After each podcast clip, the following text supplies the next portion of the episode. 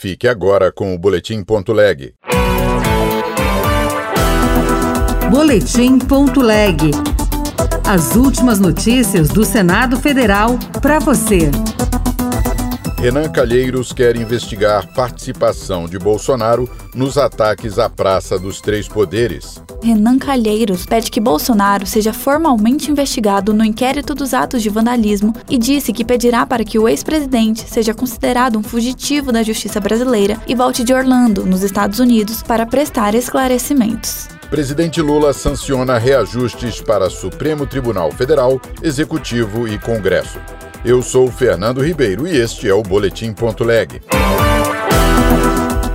O senador Renan Calheiros afirmou que vai apresentar uma petição para incluir Jair Bolsonaro nas investigações sobre os atos de vandalismo na Praça dos Três Poderes.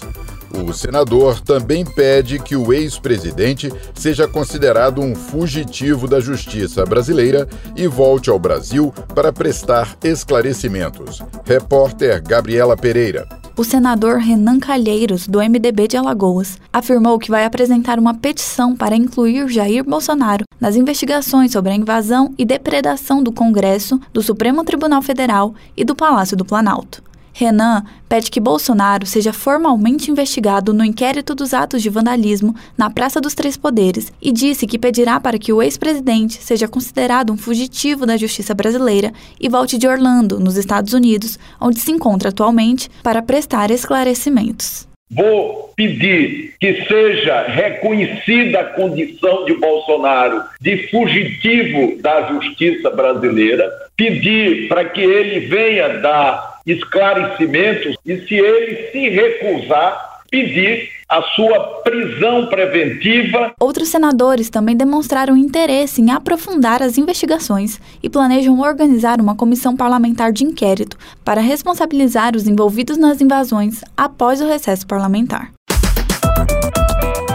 presidente Lula sancionou o reajuste dos salários dos ministros do Supremo Tribunal Federal, que serve como teto do funcionalismo público.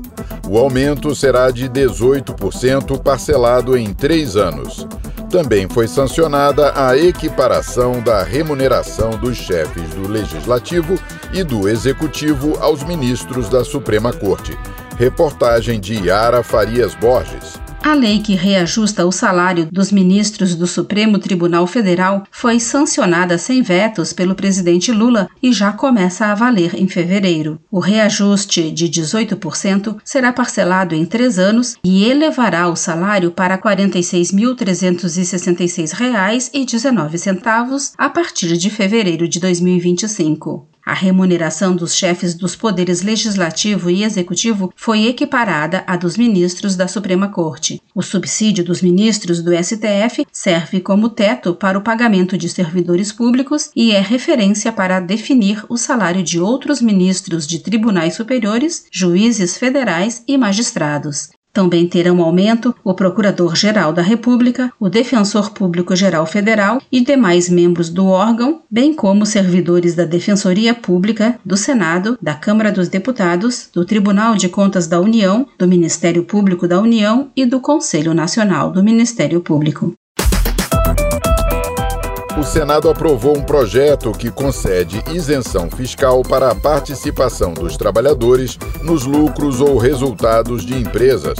Os detalhes com o repórter Bruno Lourenço. O projeto de lei é do senador Nelsinho Trade, do PSD de Mato Grosso do Sul, e foi apresentado em 2021 para favorecer o auxílio de imigrantes libaneses no Brasil para familiares ou ações sociais na sua terra natal. O senador Esperidião Amin, do PP de Santa Catarina, explicou que a proposta é isenta do imposto sobre a renda quaisquer valores recebidos por pessoas físicas e jurídicas residentes ou domiciliadas no exterior, mesmo que a título de doação, situação já existente hoje para doação ou herança no Brasil. Desta forma, traz-se uma simetria tributária de tratamento entre residentes e não residentes que passarão a desfrutar igualmente da isenção em caso de acréscimo patrimonial percebido pelo beneficiário de doação ou herança.